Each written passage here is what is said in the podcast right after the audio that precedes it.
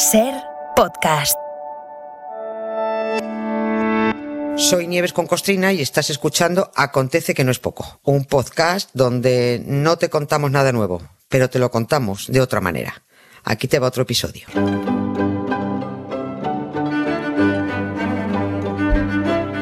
Hola Nieves, buenas tardes. Buenas tardes, Carlas. ¿qué Tú, tal? tú hasta los dinosaurios no llegas, ¿no? En tus investigaciones. No recuerdo ningún capítulo de Acontece que no es poco relacionado Pues, con eh, dinosaurios. Está viniendo uno. ¡Ah! Está viniendo fantástico. uno. eh, Estoy Oh, preparando. bueno. uno. Es que por- me he quedado, me he quedado Claro. muy, muy atenta escuchando al Buenísimo el profesor. profesor, buenísimo. Me, me ha encantado, me- a mí me gustan mucho los, eh, los dinos.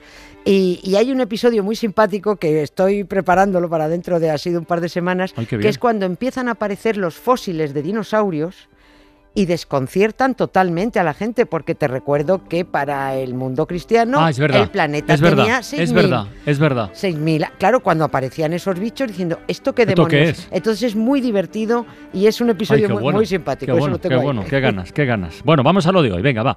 Em, a ver, ¿cómo digo esto? No debería costar mucho separar, bueno, establecer diferencias entre lo que es la justicia y lo que es la venganza. Yo creo que está bastante claro, ¿no? Pero bueno, si a alguien le cuesta todavía entenderlo o no lo tiene claro, pues hoy tenemos un ejemplo que despeja cualquier duda. Es el caso del hijo de unos reyes, unos reyes que, digamos, en fin, no fueron muy generosos con su pueblo y los condenaron por ello. Hasta ahí se puede entender bastante bien. Pero, coño, ¿qué culpa tendría su hijo para que en cuatro- con cuatro añitos de edad, con cuatro añitos, eh, le metieran en una mazmorra? Bueno, pues eso ocurrió. Ocurrió en Francia, en la Revolución Francesa. Y a partir de ahí sale una historia que ni te cuento. Bueno, que la cuente Nieves, que Sí. para eso está aquí. Es Venga, tremendo, es tremendo. sí. Además es un acontecido el de hoy muy- paradójico a efectos propios míos, ¿eh? porque por un lado a mí me da muchísima lástima por lo que ocurrió y por cómo ocurrió, y por otro, bueno, pues luego me hace mucha gracia sus consecuencias actuales. ¿no? Eh, tal que. Mm. hoy fue 8 de junio de 1795. Murió en la prisión del Temple en París un niño que se llamaba Luis Carlos Capeto. Solo tenía 10 añitos. Este niño estaba destinado a tener la más placentera y lujosa vida que alguien pueda imaginar porque nació siendo Luis Carlos de Borbón, delfín de Francia, hijo de Luis XVI y de María Y María Antonieta. Antonieta. O sea, iba, iba a reinar, se suponía, como Luis XVII.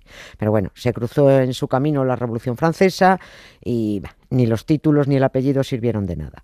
Pasó a ser Luis Carlos Capeto, el pequeño ciudadano Capeto, que al que llamaban con desprecio. ¿no? Los revolucionarios llamaban a la familia real por el apellido originario, que era la dinastía de los Capeto. En realidad los Sí. Borbones son una rama Una secundaria, rama secundaria. de los Ah, Capetos. vale, sí, vale. sí. No sabía eso. Sí, sí, pues eh, por, por eso, para rebajarlos, los llamaban esos ciudadanos capetos. Bueno, la cosa es que este chaval, eh, de sus 10 años de vida, pues los más felices fueron por, de los que precisamente de los que no se enteró, ¿no? Pues estuvo correteando por Versalles, ahí vestido con sedas y encajes hasta los cuatro añitos, pues muy bien. Pero luego ya conoció el presidio, el miedo, la orfandad, la soledad, el abandono y la criatura fue muriéndose poco a poco en un camastro mugriento y, y- y comido por las chinches, ¿no? Por muy canallas que fueran sus padres los reyes, ese niño, por supuesto, no mereció su final. ¿no? Nunca debió pagar el mal gobierno de sus padres. Con solo ocho añitos, cuando supo que iban a guillotinar al rey, a, a- a su padre, suplicó llorando que le dejaran pedir perdón al pueblo de París. Yo pido perdón por mi padre, ¿no? Con tal de que no, de que no lo matara, ¿no? Era tan pequeñico, qué lástima. I would say I'm sorry if I thought that it would change your mind. But I know that this time I've said too much. Bueno, y en ese momento, por lo que estás contando, todavía le quedaba perder a su madre, Sí. a María Antonieta, que también palmó de la misma Sí. manera. Sí. En ese momento nadie se apiadó de un, de un niño tan pequeñito. Mm, es que e- es increíble, ¿verdad? Sí, pero bueno, se apiada, apiada. Les dio mucha pena al final. Apiadarse.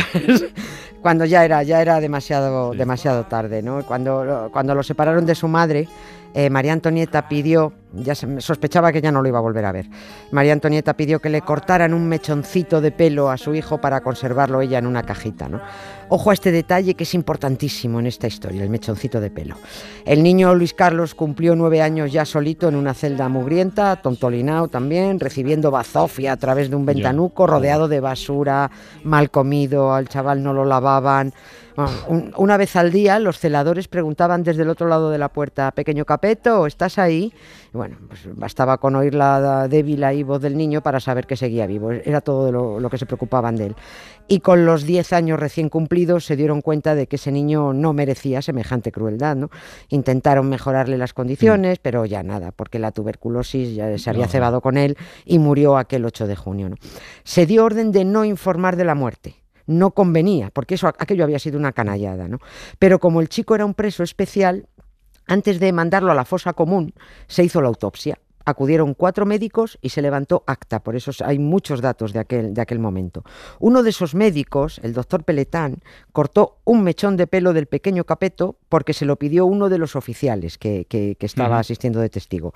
Y el mismo médico, en un descuido de los otros tres, birló el corazón del niño y se lo guardó en un bolsillo. Y menos mal que lo hizo. Menos mal. A ver, ya tenemos, tenemos dos mechones de Sí. pelo, el que guardó María Antonieta y el que se queda el oficial, y un corazón Sí, tenemos. sí, pero ¿por qué dices menos mal? A ver, menos mal que porque porque esto esto no se queda así, esto se hincha. A, A ver, ver. empezaron a aparecer Luises XVII por todas las esquinas de Francia con el cuento de que aquel niño había escapado de Ah, prisión. vale, vale, Vale. vale.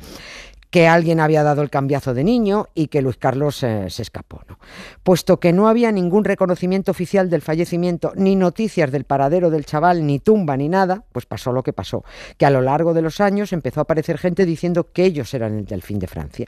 Había tanto espabilado dispuesto a pillar trono que cuando se murieron los aspirantes, bueno, pues sus descendientes siguieron reclamando el trono. Así que llegados a la mitad del siglo XX, un historiador francés, André Castelot, decidió investigar este asunto. Dijo, vamos a ver cómo lo aclaramos. Localizó los dos supuestos mechoncitos de pelo del crío, pero claro, al microscopio no le encajaron muy bien. Tampoco estaba muy desarrollada, es cierto, la tecnología forense como para afinar mucho en, en aquellos años 50. ¿no? Sabían que por algún lado andaba un corazón del chaval. ¿Pero dónde, no? Y tiraron del hilo, empezaron a tirar del hilo. Se tiró primero de las memorias del médico que lo virló, el doctor Peletán, que escribió en sus, eh, en sus memorias que guardó el corazón en un frasco con alcohol que colocó en su biblioteca que fue un alcohol que iba cambiando cada cierto tiempo hasta que consiguió disecarlo. Luego lo guardó en un cajón de su escritorio. Joder. Y después, cuando Luis XVIII, eh, que sucedió a Napoleón, llegó al trono de Francia, pues este medio- intentó entregárselo, porque al fin y al cabo dijo, oye, este es el corazón de, de tu sobrino, ¿no? Luis XVIII era hermano de Luis XVI, el decapitado, luego el niño era sobrino suyo. Pero el nuevo rey dijo, "Eh, ¿para qué quiero yo un corazón garrapiñado? Por muy borbón que sea, no, no, no lo aceptó. El médico volvió a guardar el corazón, eh, tras su muerte pasó al arzobispado de París y de allí lo rescató el hijo del médico porque, eh, bueno, pues de la bronca que hubo con la revolución de 1830, el arzobispado de París quedó hecho unos guiñapos y entre los escombros eh, mm, ¿Rescató el corazón? rescató, rescató el corazón. Ahí siguió el corazón pasando de mano en mano a través de herencias y en una de estas acabó en manos del duque de Madrid. Carlos de Borbón, un carlista. Esto es muy loco. Este era el nieto de Carlos María Isidro, el hermano del más tuerzo, ¿no? El que nos lió las guerras carlistas.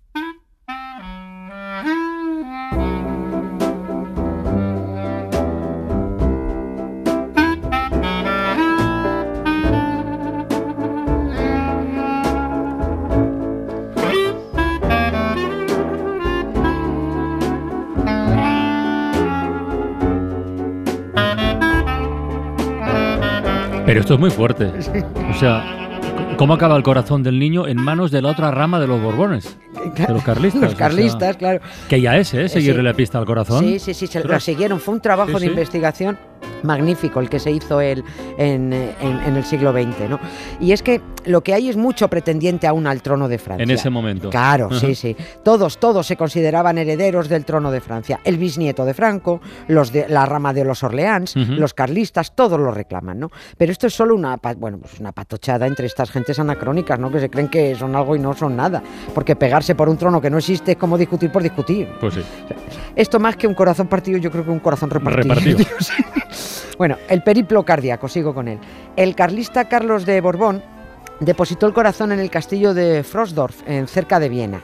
En 1942, con el follón de la Segunda Guerra Mundial, la hija de Carlos de Borbón se lo lleva a Italia.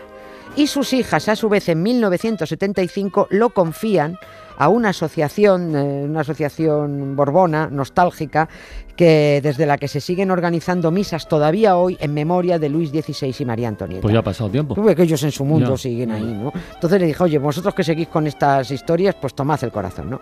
El caso es que llegamos al año 2000, cuando Francia decidió acabar ya con el culebrón y encargó pruebas de ADN al corazón. Dos laboratorios analizaron el órgano disecado y ambos llegaron a la misma conclusión.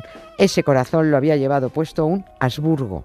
Porque Oh, es que el claro, es que el niño era hijo de un Borbón, Luis XVI, Sí. y de una austriaca, María Antonieta. María Antonieta era una era un Habsburgo, ¿no?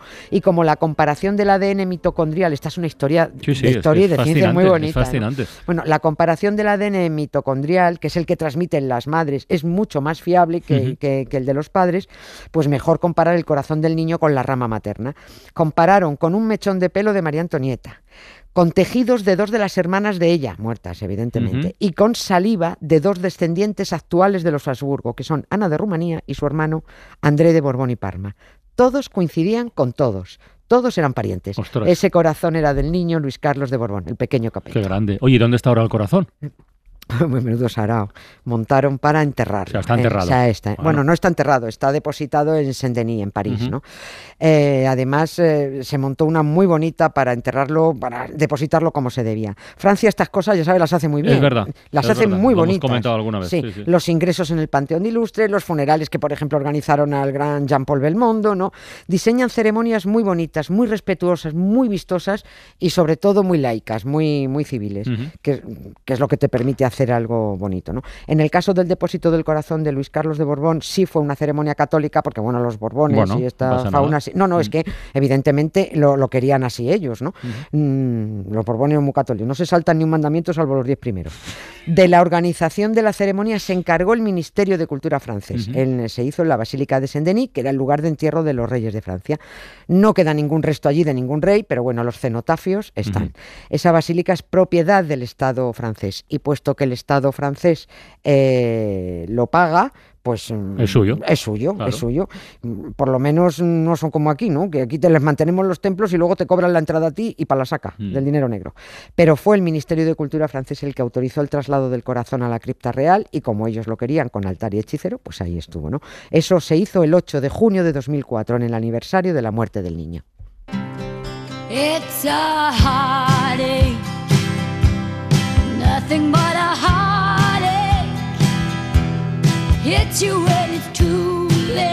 Oye, igual estaba yo despistado, pero has dicho antes que el bisnieto de Franco es uno de los que reclama el trono de Francia. Sí, no, sí, o te has sí. equivocado. No, no me he te- equivocado. Vamos, este sigue dando la turra. eh, el bisnietísimo Luis Alfonso Sí. de Borbón. De vez en cuando se hace un report en el Ola diciéndolo. Es que este tiene sangre de Franco y sangre de Borbones, que es lo peor que te puede pasar, ¿no? Y, pero bueno, por mucho que reclamen, los franceses pasan de Pasan, ¿no? corazones, Claro. pasan de reyes muertos y pasan de aspirantes. Son cosas de otros siglos.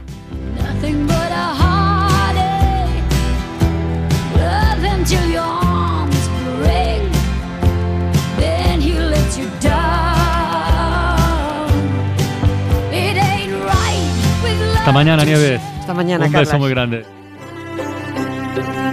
Suscríbete a Acontece que no es poco. Todos los episodios y contenidos adicionales en la app de Cadena Ser y en nuestros canales de Apple Podcast, Spotify, iBox, Google Podcast y YouTube.